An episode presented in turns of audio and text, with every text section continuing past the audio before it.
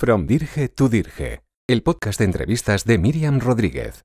Un lugar donde dos directoras generales hablan sobre su modelo de liderazgo, el estado actual de la empresa en España, sus vidas personales y muchas cosas más. Sigue a Miriam Rodríguez a través de Twitter o LinkedIn. Hola, bienvenidos a un nuevo capítulo de From Dirge to Dirge. Hoy mmm, con, un personaje entrañable, emocionalmente incomparable y que nos hace una ilusión enorme eh, que haya aceptado tomarse este café conmigo. Estoy hablando de, Vicky Bernadette. Vicky Bernadette es la presidenta de la Fundación Vicky Bernadette para, la ayuda a, los niños que han sido víctimas de, de abusos sexuales. Vicky Bernadette es una, además de una persona maravillosa y súper carismática, eh, Vicky fue, fue víctima de, abuso sexual eh, a los 9, entre los 9 y los 17 años. Y bueno, en el momento de, la, revelación, cuando decide hacerlo público a la edad de 34 años, eh, le supuso enfrentarse pues, pues a la realidad de, lo que, de lo que hay, a la inexistencia de recursos especializados donde, donde poder ayudar, buscar ayuda y, encontrar un soporte. Eh, por ello, en el año 97 decide dar un paso adelante muy valiente y crear una institución que ahora lleva su nombre, como, como os hemos dicho, y que pueda ayudar a otras víctimas eh, para que no tuvieran que revivir lo, que ella vivió, su propia experiencia en aquel momento, y con el objetivo de ofrecer una atención integral y especializada a todas aquellas personas afectadas directa o indirectamente por un abuso sexual en la infancia. Eh, llegando a ser la fundación que, es hoy, que es, referente en este ámbito.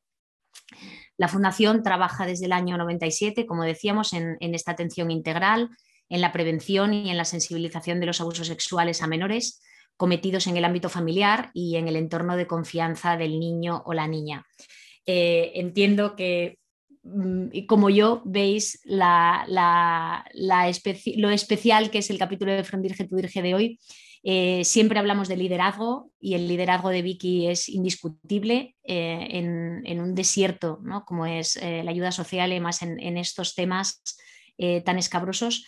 Y sobre todo yo creo que hoy vamos a hablar de propósito, de cómo hacer cosas con mucho propósito, con un propósito especial, de cómo emprender y cómo ah, tomar ah, decisiones en el ámbito social es un propósito de vida maravilloso y para esto yo creo que, quién mejor que, Vicky para, compartirlo con nosotros. Bienvenida, Vicky. Mm. Muchas gracias, muchas gracias por invitarme. gracias. Eh, en primer lugar, yo creo que es imprescindible que, bueno, que empecemos por la base, ¿no? que nos hables de, la fundación, de, la labor que hacéis, como decíamos, para detectar, para proteger, para prevenir el, abuso sexual en niños. Em, estos días he, leído muchísimo, preparando esta entrevista porque, eh, es, maravilloso lo, que hacéis y apetece mucho saber más. Y leyendo sobre vuestra labor se puede ver cómo, cómo hacéis este, que decíamos, ¿no? este, este abordaje integral al, problema enorme, desde la sensibilización, pero también la prevención y también la formación sobre, al respecto. Cuéntanos un poco más cómo vuestra labor y cómo surge y qué hacéis, Vicky. Bueno, es que el hecho del tratamiento integral creo que, es importantísimo. Yo cuando empecé esto hace 20 años no era mi intención, es decir, cuando lo dije en voz alta, como tú has dicho, eh, ya, ya de adulta, pues eh, me di cuenta de que no tenía apoyos de nadie, de que no había nada eh, y fue bastante desesperante ¿no? y frustrante sobre todo. Entonces creé como una entidad en la que eh, pudiéramos compartir las personas que habíamos pasado por esto o nos pudiéramos ayudar o pudiéramos informarnos y poquito a poco. O sea, la ambición era más bien de, incluso egoísta por mi parte, ¿no? Porque eh, necesitaba yo también compartir eso.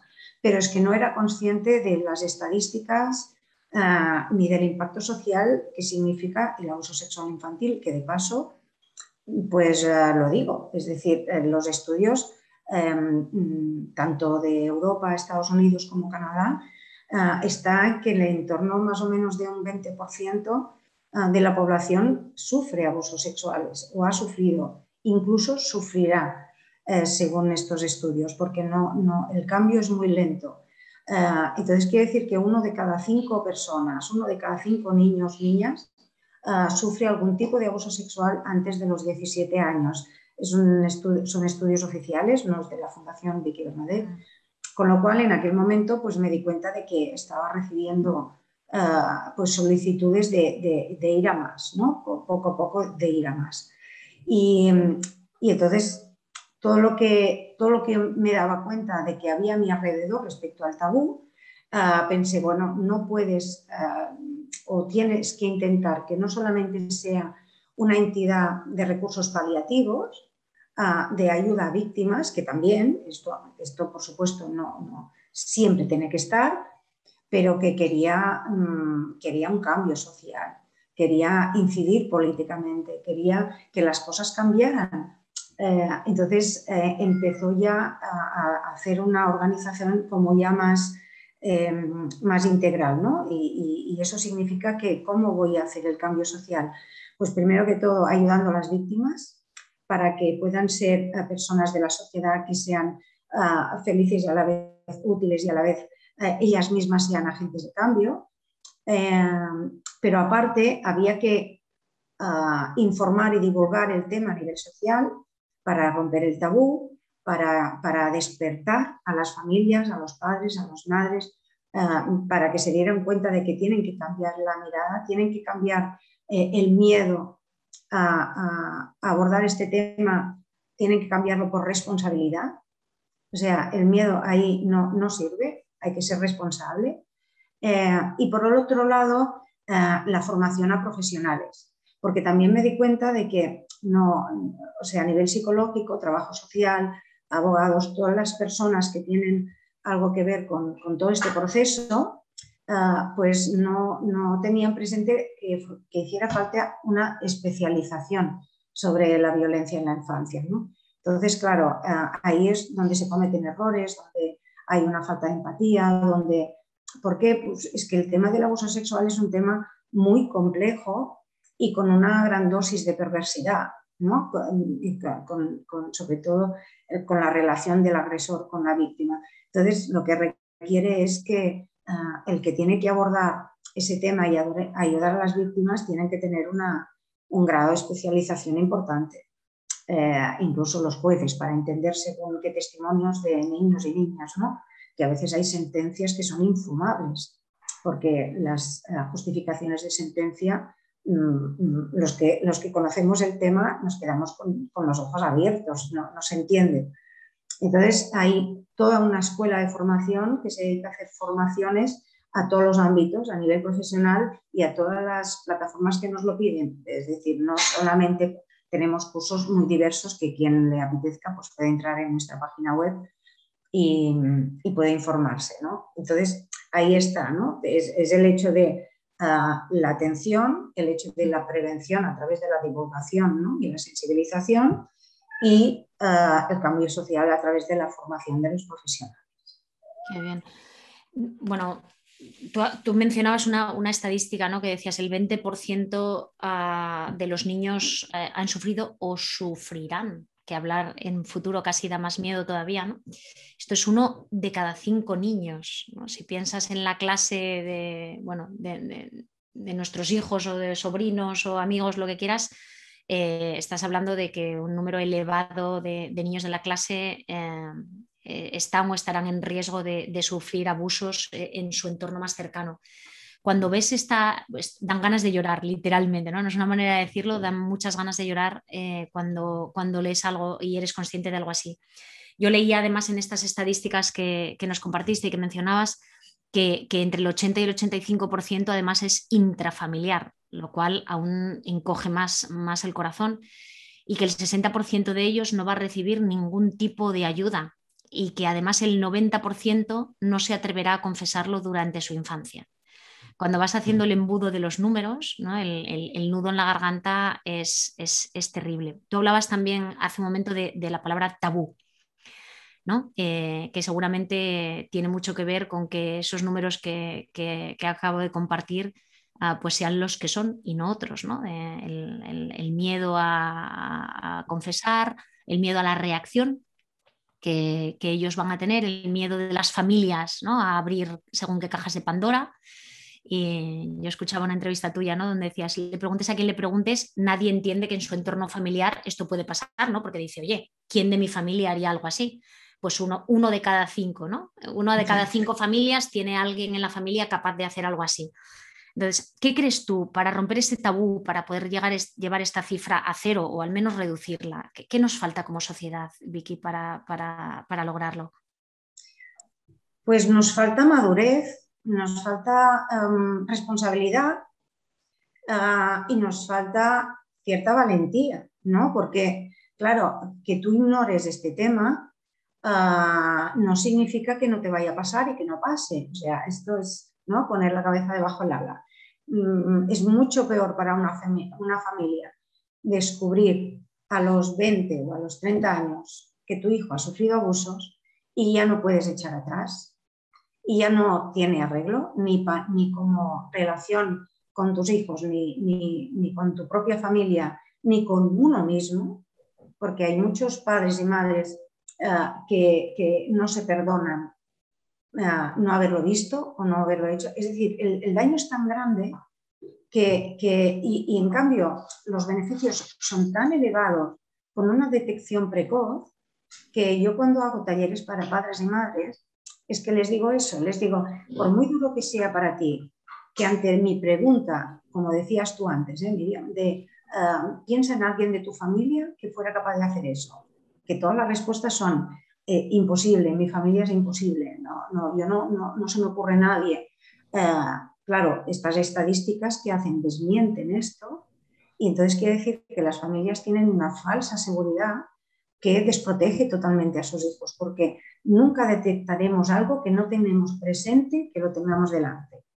he hecho una frase un poco liada, ¿eh? pero quiero decir que si tú no eres consciente de que, de que delante de ti puede pasar, por muchas señales que te den esos niños o esas niñas, tú siempre le vas a encontrar una explicación mm, aparte, o sea, por otros motivos, pero este no.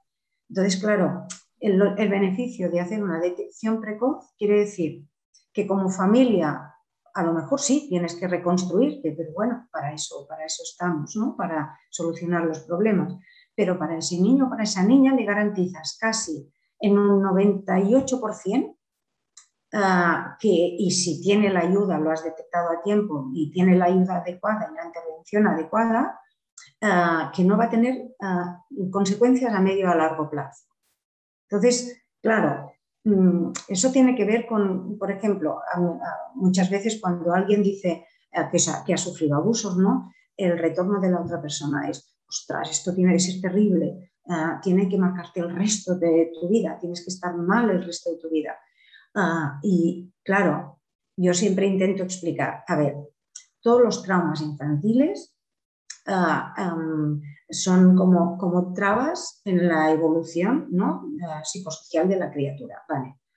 ¿Por qué hacemos que ese trauma sea distinto de los demás? Es decir, mm, un trauma infantil puede ser quedarse huérfano, un trauma infantil quiere decir pasar una enfermedad eh, muy dura, Ah, puede sufrir malos tratos físicos incluso, negligencia, abandono. Ah, hay muchísimos traumas infantiles que te marcan para toda la vida. Eh, ¿Por qué el abuso sexual se pone en un sitio tan grave? O sea, se, discrimina incluso como, como trauma. ¿no?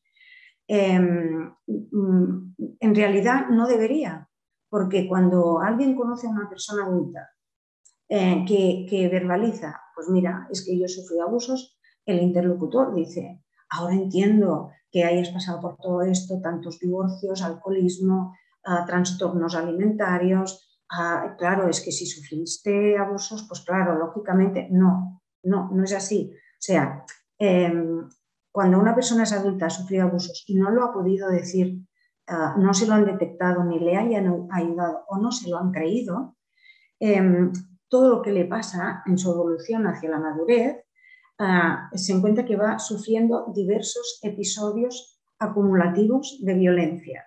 Es decir, eh, hay un estudio de Finkenhor eh, que, habla de la polivictimización, que tiene que ver en que cuando un niño o una niña ha sufrido malos tratos o violencia durante la infancia, si no ha tenido esta ayuda, ah, está en una situación de vulnerabilidad donde le van sucediendo cosas hasta que lo hablas. Yo lo hablé a los 34, pues, eh, pues a mí me han pasado un montón de cosas en medio. Em, de ahí que, repito, la, detección precoz y la ayuda adecuada a un niño o una niña que ha sufrido abusos sexuales eh, te garantiza prácticamente que pueda tener una madurez o una evolución ah, mm, normal, como cualquier otro niño, con un, con un, problema que habrá sufrido, que lo habrá tenido que colocar o gestionar, ah, de colocarlo en un sitio que no dirija su vida, pero eh, todo lo que nos pasa después tiene que ver con el silencio. Todo lo que nos pasa después eh, de, estos episodios que se acumulan de violencia hasta, hasta que lo hablas, tienen más que ver no tanto en el hecho en sí, sino en que ese silencio ha provocado en ti reacciones de carácter, cambios de carácter, autolesiones, depresiones, eh, insatisfacción con tu cuerpo, con tu forma de ser, ah, te ves negra, te ves... Y todo eso es esa rueda que hace que tú te vayas complicando la vida. Y, de lo que hablamos nosotras, ¿no? las personas que hemos pasado por esto, que decimos, vamos con una mochila que pesa mucho, ¿no? y cada vez pesa más. Cada cosa que te sucede te pesa más. Cada error de decisión que tú tomas ah, y que provoca que tengas otro problema añadido, se va colocando en esa mochila. Al final, repito, eh, se sale ganando, aunque sea duro, que se sea valiente y se, y se aborde el tema cuando, cuando está pasando.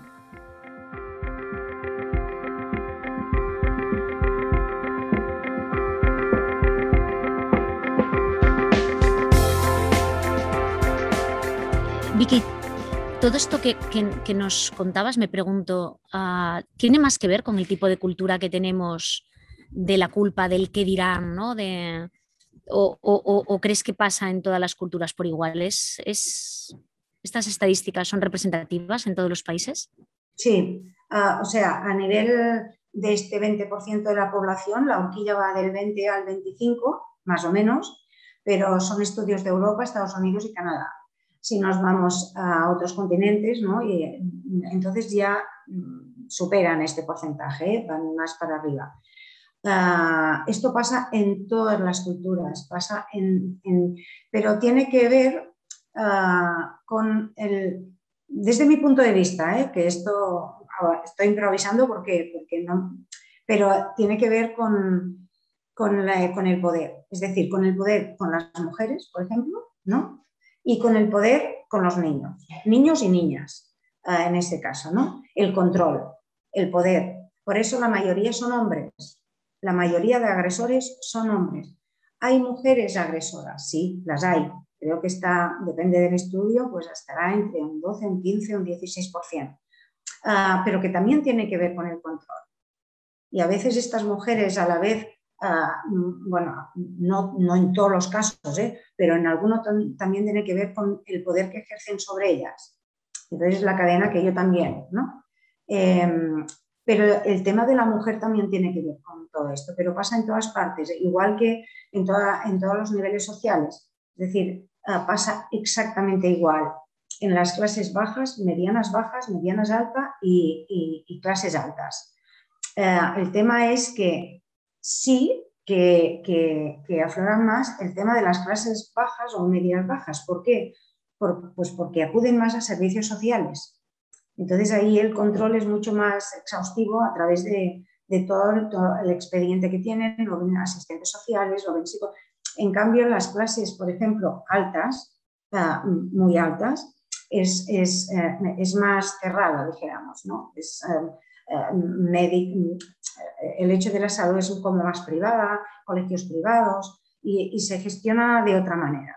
Pero ah, a, nivel de, incidencia, exactamente igual. Porque no tiene que ver ni con ser más inteligente, ni con ser más culto, ni tener estudios, ni no tenerlos. O sea, puede ser un, un, un panadero y puede ser un catedrático de universidad o un juez.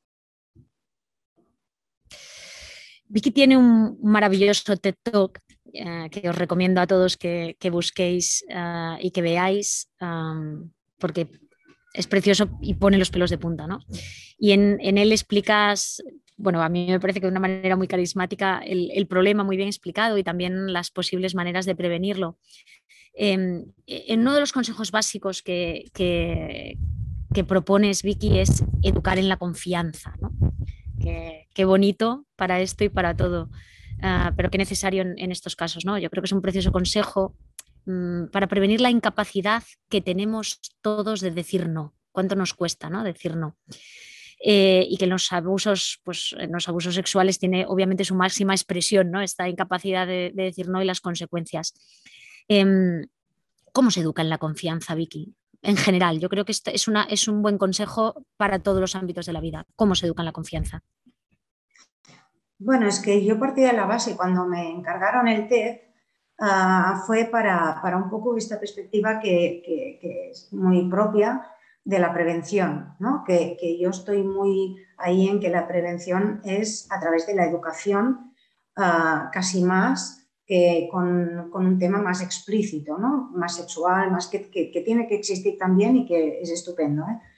pero yo creo más en la prevención ah, desde la educación porque la puedes empezar a partir de los tres años. Y, por eso es importante, porque eh, si la franja más común es entre los 8, 9, 10 o 11 años, ah, pues entonces vamos a hacer la prevención antes. No nos vamos a centrar en la prevención cuando ya están en, este, en, este colectivo, ¿no?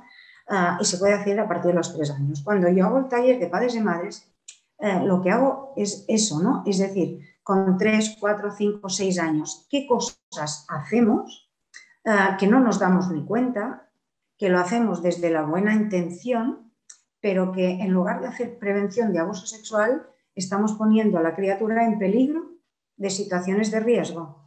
Eh, mm, y, son cosas muy del día a día, muy cotidianas. Eh, yo, de alguna manera, mm, intento que reflexionen en que cuando nosotros intentamos hablar de no confíes, ¿no? Eh, estamos generando la desconfianza. Entonces, es decir, no confíes en nadie, eh, no, no, subas en coche con un desconocido, eh, no cojas un caramelo de un desconocido, no vayas con nadie que no conozcas, desconfía de todo el mundo que no conozcas. Y eso a mí me da miedo porque crecer desde la desconfianza pues bueno, tiene sus riesgos también, ¿no? Como carácter, como formar el ser humano, ¿no? Como ser humano. Entonces, eh, para mí, cuando puse educar en la confianza es porque de lo que se trata es de que los niños y niñas conozcan eh, las, cosas positivas de la vida, como puede ser, como puede ser la confianza, pero hablemosles de los riesgos. ¿Qué, ¿Qué cosa positiva también hay? La sexualidad pues hablemos en positivo de la sexualidad, pero introduzcamos también los riesgos. Es decir, para mí la ley esa de compensación que hace que no tengamos que hablar en negativo siempre. Ah, entonces, una de las cosas que, yo introduzco ahí es que cuando hablamos de la desconfianza, intentamos hacer prevención, pero como tú muy bien has dicho antes, Miriam, em, es solo del 15% de los abusos. O sea, cuando hablamos de desconocidos, hablamos de que estamos haciendo prevención del 15% de los abusos sexuales. Entonces, claro, eh, yo a esas familias o a, todos ustedes, vamos, eh, es decir, vamos a hacer prevención del 85. El 85 es intrafamiliar y entorno de confianza, es decir, las personas que, que nosotros les confiamos a nuestros hijos, la escuela, eh, el club deportivo, club de tenis, eh, equitación, lo que sea. Eh, entonces, vamos a hacer prevención del 85%. Y en lugar de decir, esto, el peligro viene de fuera, con lo cual además añadimos frases como no, vas a estar en ningún sitio más seguro que en, que en tu familia, en tu padre y tu madre siempre tienes que confiar en ellos, siempre tienes que hacer lo que te digan, porque, claro, siempre tienes que hacer lo que te digan porque lo harán por tu bien, aquí no estás en peligro, claro, cuando, y eso hablo en propia persona, ¿eh? cuando a ti te dicen eso, el desconcierto ah, es, es, tremendo, porque se supone, se supone que este es mi espacio mm, de protección y me está pasando algo que no entiendo, que además no sé ni cómo hablarlo y me están diciendo que es un secreto, ¿no? Entonces, claro, eh, con toda la buena intención les decimos eso, ¿no? Tú, la familia, el entorno de la familia es lo mejor, pero hay que buscar la manera y, eso tiene que ver con educar en confianza, ¿eh? que es las herramientas que yo doy en estos talleres tiene que ver en que em, mm, la confianza la tienes que detectar tú, la línea roja, la línea roja, yo te tengo que enseñar a detectarla. Es decir, em, todo el mundo es bueno hasta que no lo es. ¿Cómo detectar esto? Pues, mm, pues en cómo te sientes, ¿no? Ah, es un poco más complicado porque este es un taller muy de, dos horas y media, ¿no? Pero ah, tiene que ver con eso, ¿no? Que cuando hay una situación de abuso sexual, tú no estás ahí. Está el niño y el agresor, el niño o la niña y el agresor. Eh, eso quiere decir que se lo tiene que enseñar antes. No podemos pedir a un niño que reaccione en un momento de impacto que te quedas paralizado, que tenga que decidir si en ese momento puedo decir que no o no. Porque claro, como digo en el TED, si tú obligas a un niño a dar un beso que no quiere, después le vas a decir, ah, pero si te lo pide alguien, mm, mm, ¿no? Entonces tienes que decir que no. Para, para un niño está, es que es muy difícil poder detectar esta línea roja justo en el momento del impacto de lo que te está pasando. Esto lo tienes que tener incorporado ya de antes. Tú tienes que tener incorporada la normalidad de respuestas, la normalidad de sensaciones, la normalidad del por qué uno se siente que sí o siente que no. Ah, y poder reaccionar a tiempo. Tener muy claro, yo les propongo un juego a veces a los padres para que lo hagan con sus niños, ah, que tiene que ver con, con, el hecho de tener muy clara la situación de sí la situación de no y qué respuesta de cada uno. Pero esto lo tienen que tener incorporado como juego y después en la cotidianidad de vez en cuando decir, esto es, ¿esto qué sería? ¿Sentir que sí o sentir que Sentir que, o pues mira, esto es sentir que sí, ¿y qué contestas? O esto sentir que no, vale, ¿y qué contestas? ¿Por qué? Pues porque en el momento de, la situación estás, estás impactado, estás que no te puedes ni mover, no sabes qué te está pasando, entonces, todo lo que les digamos a los niños hipotéticamente, ah, en ese momento no sirve. Si tú ves que se acerca alguien y te pone la mano, mm, mm, en ese momento no va, no va a reaccionar. Entonces, si nos eh, Disculpa. No, te decía, si nos pasa a los adultos, ¿no? que en situaciones eh, conflictivas mm, a veces nos paralizamos y no sabemos reaccionar. ¿no? Claro, pero, pero se puede hacer a través de la educación. Ah, hay muchísimos mecanismos para, para, para, dar herramientas a esos niños, a estas niñas, de protegerse lo máximo posible, tener más oportunidad de reacción y, si no han podido reaccionar, más oportunidad de que entiendan que después lo pueden contar. O sea, es todo una cadena, ¿no? Porque a veces no puedes ah, evitar al 100% que a tus hijos les pasen cosas les pasan cosas. Pero lo que sí que puedes hacer es marco de confianza, diálogo. En el TED también hablo del espacio libre de comunicación. ¿no? Eh, o sea, hay herramientas con nuestros niños y niñas para que tengan muchísimas más posibilidades de que no les pase y que si les pasa, ah, ah, puedan pedir ayuda con más facilidad. Claro, no podemos, como dices, no podemos evitar que les pasen cosas y no debemos evitarlo, ¿no? Lo que tenemos es que enseñarles eh, cómo afrontarlo y cómo lidiar con, las situaciones que les van viniendo en la vida. claro, perdona, y los adultos que seamos facilitadores de las verbalizaciones. Eh, para, para, para ser facilitadores quiere decir que nos tienen que ver cercanos, nos tienen que ver sinceros, nos tienen que ver asequibles, nos tiene, o sea, esto hay que, ir preparándolo eh, a través de la educación. Está claro.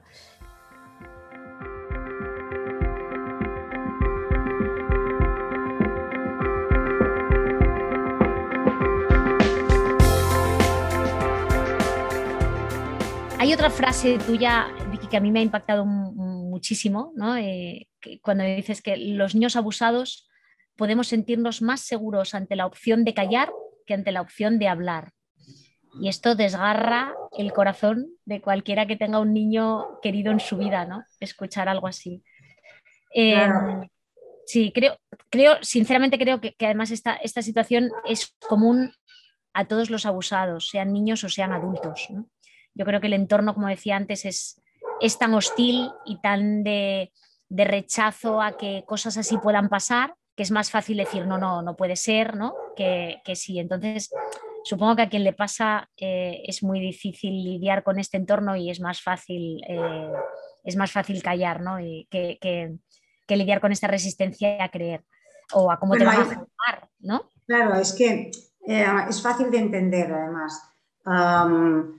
Es fácil de entender, pero totalmente injusto. Me refiero a que algo estamos comunicando mal o estamos gestionando mal cuando nuestros niños y niñas no nos tienen como referentes de ayuda, ¿no? Y creen que si se callan ah, van a salir ganando. Es decir, ah, la, sensación cuando eres niño y te pasa una cosa así, sobre todo dentro de este entorno familiar o de confianza, em, es esa sensación de, decir, ah, vale, pero si lo digo, ¿qué voy a perder? porque los niños son seres dependientes. Ah, por lo tanto, quiere decir que necesitan a los adultos para todo, para, comer, para ir al colegio, para ser queridos, para, ah, y, tú eres muy consciente de esta dependencia, ¿no? Entonces, claro, necesitas en tu vida que estabilidad. Estabilidad, pensar que no te va a pasar nada extraordinario, que todo va a ir tirando, la normalidad cotidiana es algo importante para un niño o una niña. Entonces piensas, si yo dejo ir esta bomba, ¿qué va a pasar? ¿no? ¿Qué me va a pasar a mí? No, a, no al agresor, a mí. Em, tenía un amigo eh, que, que, sufría abusos que decía una frase que, que, es muy significativa y que se entiende, ¿no? Y decía, es que cuando eres niño no, no lo cuentas porque si bombardeas tu propio barco te hundes con él. Y esa sensación de miedo, de decir, eh, es que si yo cuento esto, además el agresor normalmente ya te está diciendo, si lo dices no te van a creer, tu padre me va a matar y va, a ir a la cárcel, a tu madre va a tener un infarto. esas cosas ya las comentan, ¿no? entonces, a, partir de ahí, pero es que también les pasa a los adultos. O sea, los adultos eh, que tienen 30, 40, 50, no lo han dicho jamás. Y cuando viene la fundación es que dice, es que lo que tengo miedo es a, la decepción, a que, a que, no me crean ahora, a que me quede sola, a que, sobre todo, a ese, a ese fenómeno que, realmente pasa, que cuando tú lo hablas en una familia, eh, la que sales perjudicada eres tú. Es, no rompas la familia, ahora porque lo dices, olvídate, eh, te pasó hace mucho tiempo, no pasa nada, ya está, y, eso, em, eh, por miedo a, escuchar esas palabras o escuchar eh, por parte de tu familia más próxima, ah, ¿por qué te inventas esto? ¿Qué daño nos quieres hacer a la familia? o cosas así, pues te callas. Entonces, eh, no solamente cuando eres niño, sino que el silencio es el compañero absoluto de la víctima del abuso sexual infantil, por todos lados, por parte, de, evidentemente, del agresor, evidentemente, pero también por, tu propia familia por tu, y la sociedad prefiere el silencio.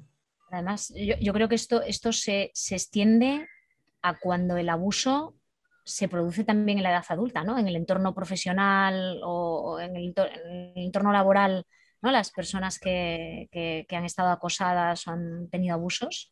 Bueno, claro, eh, lo que pasa es que... Es el mismo. Sí, lo que pasa es que a nivel de adultos cada vez Ah, se va rompiendo este tabú, se ha roto ya. O sea, ah, así como hace tiempo se rompió el tabú de las personas con discapacidad, del SIDA, ah, la violencia de género y el acoso sexual en el trabajo y tal, em, en el trabajo es más complicado porque va el trabajo, ¿no? Entonces el miedo a perder el trabajo, ahí está, es mucho más perverso en ese sentido. Pero em, se ha conseguido bastante que se hable más ahora. O sea, vamos, no tiene nada que ver ahora la violencia de género hace 10 años. Pero es que el tema del abuso sexual, eh, el tabú está ahí todavía. O sea, no se ha conseguido eh, romperlo ¿Por qué? Pues porque mm, trata tres pilares, o sea, tres, eh, dijéramos, la familia, la, sexualidad, ¿no? Eh, y la infancia. O sea, son tres, eh, es un cóctel que hace que, nos está costando muchísimo superar ese tabú. Y sobre todo también porque no hemos superado todavía eso de que la infancia, o sea, el tema de la infancia feliz. nosotros hablamos mucho de ese problema que tiene que ver en que eh, muchos adultos y muchas familias creen que los niños son felices por naturaleza, es decir, no tienen preocupaciones, van al colegio, juegan, ¿no? Entonces, pues son felices. ¿Qué les puede pasar? Porque se enfadan porque les hacemos comer un plato que no queremos. Les vamos al cole que no. y a veces incluso les decimos esa frase de ah, va, va, no te dejes, ¿por qué te pones así? Si al fin y al cabo no tienes que preocuparte de nada, solamente tienes que pensar en jugar, en estudiar. Ah, y claro, mm, no, los niños no son felices por naturaleza. Son felices si les hacemos felices y les damos un entorno para ser felices. Pero si no, es el entorno son. lo que les hace felices. Claro, si no, no lo son. Y si somos incapaces de detectar la infelicidad de nuestros hijos Ah, mirándoles a los ojos y pensando que pueden ser infelices, difícilmente podremos abordar de que les está pasando algo que, que sea tan grave como un tema del abuso.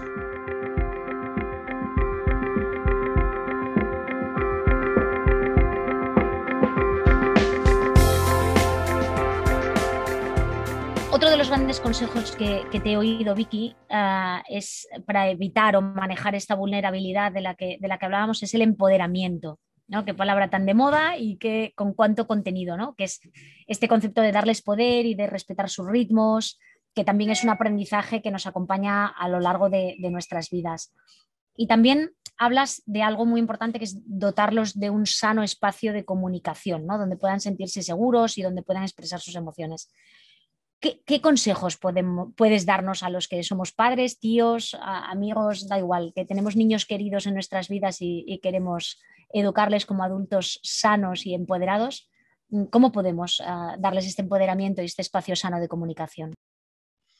bueno, a ver, primero, cualquier niño y niña, cualquier niño o niña puede, es susceptible de sufrir abusos sexuales o agresiones sexuales, cualquiera pero sí que es verdad que hay ah, ciertas características que hace que haya niños y niñas con más posibilidad de caer en situaciones abusivas, que son esos niños o esas niñas que tienen ah, la, la autoestima baja, que tienen poca seguridad en ellos mismos, que tienen mucha, mucha dependencia emocional y que son muy dependientes a nivel personal. Es decir, estos cuatro factores que están identificados por los estudios hacen que nuestros, nuestras criaturas estén en más situación de riesgo de caer en situaciones abusivas. Lo que quiere decir es que si los tenemos identificados, ah, significa que en el proceso de la educación de nuestros hijos hay que hacer incidencia en estos factores. ¿Cómo hacer que tengan más seguridad en sí mismos, que tengan una autoestima alta, que, que cuanto antes, cuanto antes sean autónomos, que se vistan cuanto, cuanto, antes, que coman cuanto antes, que se abrochen eh, eh, las zapatillas cuanto antes. Es decir, todo ese grado de, no dependencia sube la autoestima, ah, más seguridad. Es decir, todo es como una, como una cadena. ¿no? Entonces, es cuestión de tener presente eso. Hay una serie de, líneas de educación en positivo que te cuentan bastante cómo hacer para hacer esa educación precisamente eso, en positivo, para que vaya subiendo esta autoestima, esta seguridad.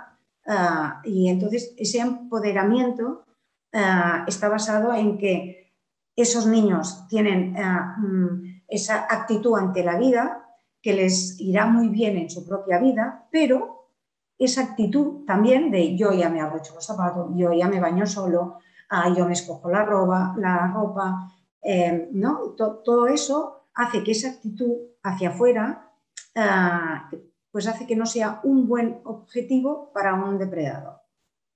Es decir, no solamente se protege el mismo, no solamente le sirve como, futuro ah, como futura persona, ¿no? personalidad, sino que no es un buen objetivo para un abusador o para un depredador sexual. ¿Por qué? Pues porque el miedo a que hablen o el miedo a que reaccionen ah, lo tienen. Entonces, desgraciadamente, van a escoger otro niño. No, no, les interesa ese niño que, se nota que tiene esa desenvoltura, ¿no? esa, esa seguridad y, que, que, lo pueda contar. Va por ahí la cosa. Em, ya veo que, bueno, obviamente que la situación es muy alarmante y, que el camino a seguir tristemente es largo todavía, ¿no, Vicky? Desde el punto de vista de, la sociedad, como fundación, ¿qué, necesitáis? Es decir, ¿qué, ayuda, ¿qué ayudas necesitáis? ¿Qué soportes necesitáis? ¿Qué no encontráis ah, para, seguir avanzando y desarrollando nuevos proyectos?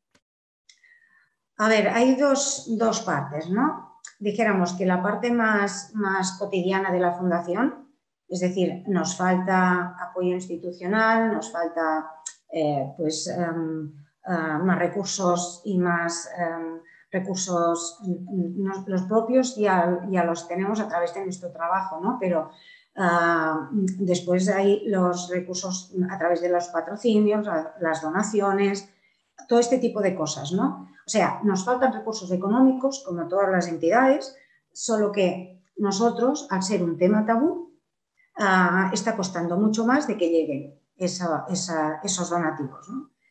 Y voy a la otra parte, pues nos falta complicidad social, porque ah, la mayoría de personas, como decíamos antes, no son conscientes de que pueden en un momento determinado encontrarse en una situación en alguien de su familia que ha pasado por esto.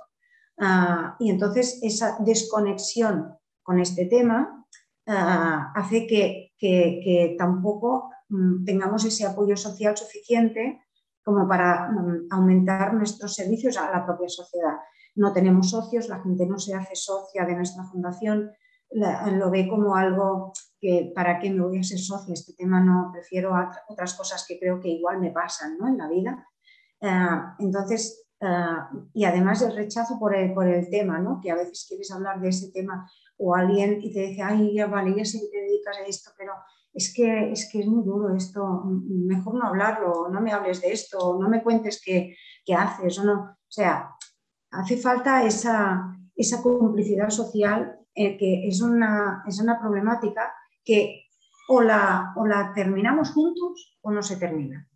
O sea, eso no, no va a acabar con, con ese tema ni, los gobiernos, ni las entidades, ni, los abogados, ni los psicólogos. Ah, no, eso, eso mm, va a disminuir el porcentaje, acabar, como tú bien me has dicho antes, Miriam, el cero no va a existir, pero el hecho de rebajar ese porcentaje es, una, es un reto común. Esto es que si no lo hacemos todos, ¿no? el, efecto dominó, eh, eso no, lo vamos a conseguir. El trabajo es muy arduo para entidades que nos dedicamos a esto porque nos damos cuenta que, tenemos a la mayoría de la sociedad en contra. No en contra, hacer, ¿no? Podéis hacer, ¿eh? claro que sí, tiene que existir, que bien que ayudáis, pero, pero, pero no tenemos ese apoyo social que necesitaríamos para tirar adelante. Entre las cosas maravillosísimas que hacéis y hemos hablado de, muchas este, en este, podcast hoy, en este café, Vicky. Eh, he visto también que, tenéis unos premios, ¿no? los premios FADA a, la cultura. Qué, qué, bonito. Háblanos de esta iniciativa. Bueno, es que llegó un momento hace años ¿eh? que me daba cuenta que me trataban siempre como problema social. ¿no? Uh, problema social es decir, eh, es cuestión de servicios sociales. Esto, mm, y claro, eh, yo llegó un momento que pensé, no, no, es la sociedad. Ahora mismo lo estábamos diciendo, la complicidad de todos, lo vamos a cambiar entre todos, la lucha es de todos. Ah, y, entonces me di cuenta de que si hay algo en el mundo que, que, logra cambios sociales importantes, es a través de la cultura y de la educación. Eh, a través de otras vías también, pero eh, no hay una revolución que no esté la cultura detrás. Entonces, eh, la intención era vincular la cultura con el tema de los abusos sexuales a través de, talento, a través de, arte, a través de, ¿no? Y que tú puedas leer un buen libro y que te ayuda a entender el abuso sexual, que tú puedas ver una película, disfrutar de la imagen, del sonido, de la, interpretación, pero que te hable también de esto. ¿no? Y entonces eh, fue en el 2013 y es bianual y intentamos premiar todas aquellas obras que aporten eh, algo positivo. Positivo quiero decir que no, que no alimenten las falsas creencias, que no tenga morbo, que realmente aporte para el cambio social y damos esos premios pues cada dos años. Y ahora el 25 de octubre ah, mm, tenía que haber sido en febrero, pero eh, la COVID nos ha, nos ha maltratado como a todo el mundo y al final lo hacemos este 25 de octubre eh, evidentemente con muchas limitaciones, pero, pero al final lo vamos a hacer eh, porque tenemos que intentar no perderlo.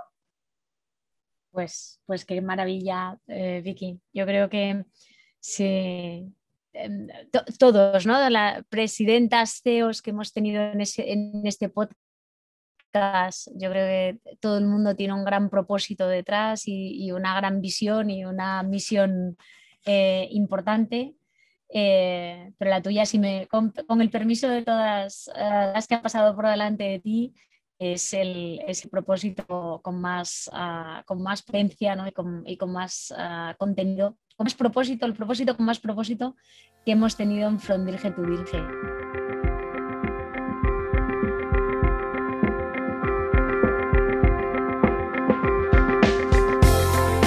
Como, te decía Vicky, eh, eres tremendamente inspiradora por, cómo, por lo que haces, en primer lugar, por cómo lo haces, por cómo lo transmites ¿no? y por, todo el, sentido que tiene em, la labor que hacéis cada día. Em, dime un sueño por cumplir. Mm, ya sé que este cero, me, adelanto, seguro que el cero, el cero absoluto sería el mayor de los sueños, eh, pero más allá de este cero absoluto, dinos algo que, te gustaría conseguir. si, nos vamos de la parte económica, porque, porque realmente es, una, es, una, pena, ¿no? que es lo que hablábamos antes, ¿no? que no nos ven como, como necesidad social y entonces de ahí viene que, que tengamos tantos problemas para contactar con, con, con personas, empresas, ¿no? Pero ligado con esto, fíjate que te voy a decir, llevo 20 años. Eh, cuando fundé esto, mi idea era luchar muchísimo para consolidar esta entidad, para que pueda ayudar a la máxima gente posible y que llegara un día que pudiera disfrutar, dijéramos, del proyecto, ¿no? Porque era un sufrimiento constante, ¿no? Tener que buscar como... Y, me doy cuenta que no sé si voy a poder. El sueño por cumplir es eh, que, que, la Fundación eh, tenga los recursos suficientes como para tener una, un día a día holgado, que podamos llevar a cabo estos proyectos tan ambiciosos de prevención eh, sin, sin, tener que sufrir constantemente. ¿no? A veces digo que, que, a veces pienso que estoy sufriendo más la fundación que no disfrutándola. ¿no? O sea, me gustaría, mi sueño sería que algún día pudiera levantarle por la mañana y decir, mira, hoy tengo esto, Hoy mm, tengo este, esta charla sin tener que pensar en otras cosas como más, bueno, más cotidianas, la supervivencia, ¿no? dejar la supervivencia y poder tener ese disfrute de, la fundación. Es, un buen resumen, es un buen resumen de, tu sueño y te te deseo que, lo cumplas. Ah, eh, ojalá esté en mi mano poder, poder, ayudarte de alguna manera, Vicky. Em, dinos algo que te inspire también. Escuchar, a escuchar, escuchar, em, aprendes muchísimo. Escuchando, conectas. Escuchando, ah, puedes cambiar miradas. Em, escuchar me encanta, conocer a gente interesante, dialogar, charlar, pero, pero sobre todo escuchar. Eh, fíjate, yo, y, además, y además en lo que me dedico, ah, puedo hablar con personas que han sufrido violencia o abusos que me llaman o necesitan hablar. O, em, y, cuando estoy con, con, esas personas, ¿no? me doy cuenta de que mm, mm, me llaman como para que yo las ayude. ¿no? pero la única ayuda que realmente les vale es escuchar. Y a veces mm, creemos que debemos interrumpir, a veces creemos que tenemos que meter baza, ¿no? O que tenemos que intentar, no, hombre, no, no pienses eso, que tal, que cual, ¿no? Tendemos a, ¿no? Y, en eso, yo muchas veces, sí, muchas veces en los cursos o talleres o lo que, ¿no? Intento terminar con una frase que, me gusta mucho, que, es de una activista de derechos civiles de Estados Unidos, que es ah, Maya Angelou, no sé si lo pronuncio bien, porque a mí en inglés, pues ya sabes, eh, pero que es una poeta. sonado estupendamente. Pues eh, es una poeta que tiene unos libros estupendos y que es una luchadora nata que sufrió violencia cuando era pequeña de todo tipo, ah, que, es, negra. Y, ella tiene una frase que dice em, que la escucha es la cura más importante que puedes dar a una persona, porque probablemente se olviden de lo que les has dicho. Seguramente se van a olvidar de lo que has hecho, pero nunca, nunca se van a olvidar de cómo les has hecho sentir. Es la segunda vez que tenemos la suerte de ¿Ah, que alguien nos, dice esta frase en este podcast. Sí, sí, sí. Hola, pues, pues me parece. bueno, es, maravillosa, es maravillosa, es maravillosa porque es, la pura realidad, ¿no? nunca olvidamos cómo, la gente nos hace sentir. Exacto. y la otra, ah, la otra que me gustaría también decir es que lo que nos pasa en la vida. Eh, no, es decir, todo lo que nos pasa de bueno o malo en la vida eh, no, nos puede marcar más o menos, ¿no? Pero, pero no, nos va a, no nos va a cambiar de cómo somos. Es decir, podemos escoger cómo nos afecta. Es decir, no podemos evitar que nos pase, pero sí podemos em, hacer, em, encaminar cómo nos tiene que afectar o cómo nos puede afectar.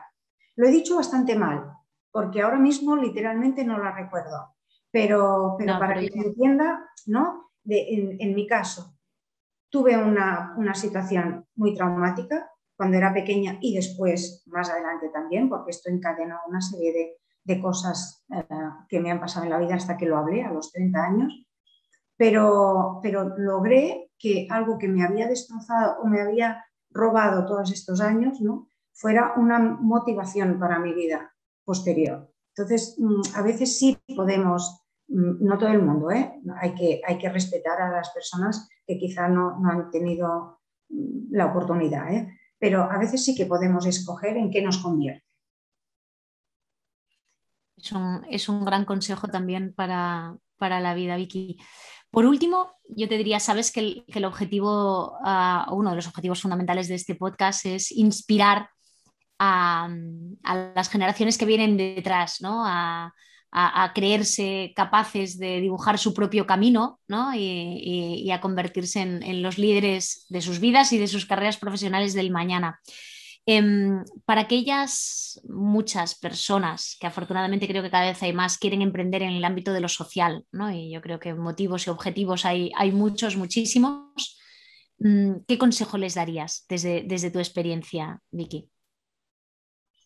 A ver, yo siempre digo que, que, nunca doy consejos porque, porque seguramente que, me equivocaría, ¿no? Pero ah, yo sugiero que quien tenga un objetivo claro de lo que quiere ser o de lo que quiere hacer, pues tenga claras las dos cosas que al menos desde mi punto de vista, ¿eh? que ah, vas a conseguir algo que te va a hacer feliz porque llevas trabajándolo muchísimo, pero tienes que estar dispuesto también a gestionar todas las partes eh, que, no te van a hacer feliz. Es decir, eh, tienes que ser tan consciente de la felicidad como de las frustraciones que van a haber por el camino.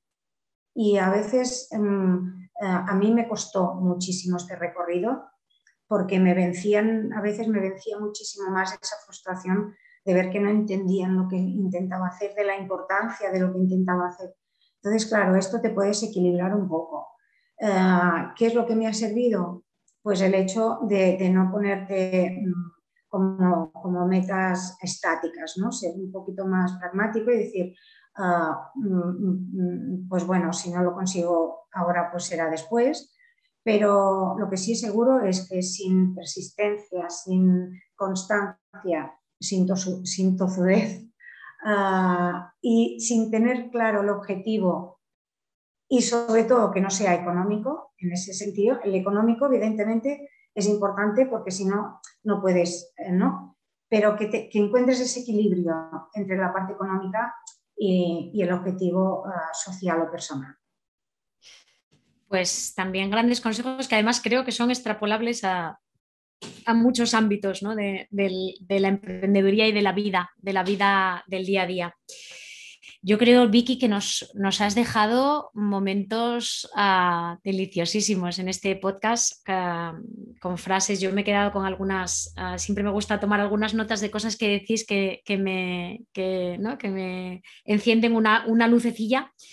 Em, yo creo que, has hablado de, de, lo importante que es no solo ser paliativo, sino preventivo, en especial en el abuso infantil, eh, yo diría que esto lo podemos llevar al, ámbito general de nuestra vida, ¿no? que hay que ser proactivo y, no reactivo, siempre y cuando hablamos del abuso infantil, pues, pues con más motivos, ¿no? si queremos reducir estas cifras.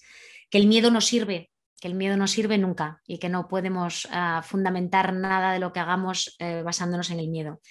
Que la formación es esencial y que el conocimiento genera empatía y, que es muy importante eh, extrapolar y este, este, conocimiento a todas las personas que están implicadas en, la gestión de, los abusos de, todos los actores, ah, pero que también creo que este es un consejo ah, que sirve para, la vida. Em, que la madurez, la responsabilidad y la valentía pues son tres grandes compañeros mm, de camino Em, eh, has, hablado de, esta ley de compensación entre encontrar el equilibrio entre confiar y, y validar los riesgos, ¿no? que no todo es confiar ni no todos son riesgos, que la dificultad está en encontrar el balance y que es muy importante cuando educamos a nuestros niños, ¿no? transmitirles este, la capacidad de que ellos mismos entiendan este balance y valoren este balance que esto o lo terminamos juntos o no se termina. Y, me quedo con, este mensaje para todos los que nos oigan y para que todos nos, nos, hagamos eco de ello, que o juntos o no se acaba y las cifras son lo suficientemente espeluznantes como para queremos, que queramos que se acabe ya ¿no? Y, que, que, que, no haya... A mí me da mucho miedo cuando pienso en el futuro ¿no? de esto que estamos hablando. Piensas horrible a los que ya les ha pasado, terrible a los que les está pasando, pero la certeza de saber que seguirá pasando da, un, miedo, da un miedo atroz. Y, en el ámbito de, la emprendeduría, en el ámbito social, yo creo que has, dado eh, en la clave eh, de algo importantísimo, ¿no? que es encontrar el, equilibrio entre lo que es el propósito y, encontrar este propósito, ¿no? que es muy, es muy interesante y es muy positivo y es muy motivador, pero también algo esencial y cada vez más hoy en día, que es aprender a gestionar la frustración que tanto nos cuesta y, tampoco preparados y cada vez menos nuestros niños están preparados para lidiar con esta frustración, que hay que ser persistente, que hay que ser constante, que hay que ser tozudo y que desde luego si estás dispuesto a emprender en el ámbito social, tienes que tener muy claro dónde está el balance entre, entre lo económico y el objetivo que, persigues, ¿no? porque te tiene que compensar ambas cosas, ambas cosas son, son ganancias y las dos te tienen que compensar. Muchísimas gracias, Vicky. Te dejo que nos, que, ¿no? que nos compartas tus, también tus conclusiones, tus, ideas, si crees que se nos ha quedado algo en el tintero que, no hemos dicho. Y yo por mi parte no puedo decirte más que infinitas gracias, que eres la presidenta CEO con más propósito que ha pasado por, por From Dirge to Dirge. Lo digo con, con todo el respeto a todas las amigas que han pasado por este café, pero segura, segura, segurísima de que, de que compartirán conmigo la, visión. Eso espero, que no te cojan manía por mi culpa. seguro que no. solo han pasado grandes mujeres por aquí, Vicky. Y las grandes mujeres. Ya me lo imagino. ya me lo imagino. No, quiero agradecerte la oportunidad de poder tener esta charla. Además, me, ha pasado muy rápido. Em, ha sido una entrevista deliciosa. Eh, y simplemente el mensaje que tú los has dado ya, todos muy bien enumerados, pero, pero hacer ese llamamiento a que eh, se trata de aportar a la sociedad y no solamente en los temas que nos apetecen o que nos llegan más o que nos llegan menos, sino, no sé, también diversifiquemos un poco a quién ayudado, ayudamos, dónde, ¿no? Porque nos encontramos que hay ciertos temas como es el nuestro que siempre está a la cola. Entonces, em, la responsabilidad social de las empresas, eh, que, nada, la semana pasada un directivo me comentó, me dice, estás buscando cosas que no son, porque la responsabilidad social corporativa es marketing. Yo le dije, mm, seguramente ah, para alguien, pero estoy segura que no para todo el mundo. O sea que em, bueno, el llamamiento simplemente es que todos los problemas que hay en la sociedad se merecen un poco de apoyo y que en el tema de abusos sexuales, eh, no la entidad, ahora estoy hablando de las víctimas de abusos sexuales, nos encontramos un poco solas.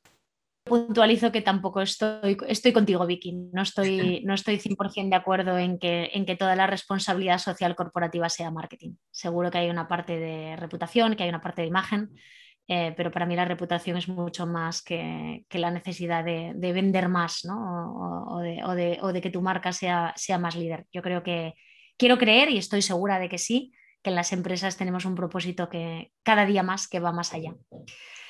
Pues millones de gracias, Vicky, un abrazo enorme, que es una lástima que hemos podido grabar este podcast en persona debido a las circunstancias, pero que nos quedamos emplazadas para tomar ese café en persona y, darnos un, abrazo. Me parece perfecto, me parece perfecto. Y otra vez muchísimas gracias, de verdad. A ti. Muchas gracias a todos los que escucháis From Dirge to Dirge. Eh, hoy con, con, Vicky Bernadette, presidenta de la Fundación Vicky Bernadette para la prevención eh, de los abusos sexuales en, en, la infancia. No dejéis de suscribiros a nuestro canal y por favor escuchad muchas veces ese podcast que merece mucho la pena. Gracias a todos.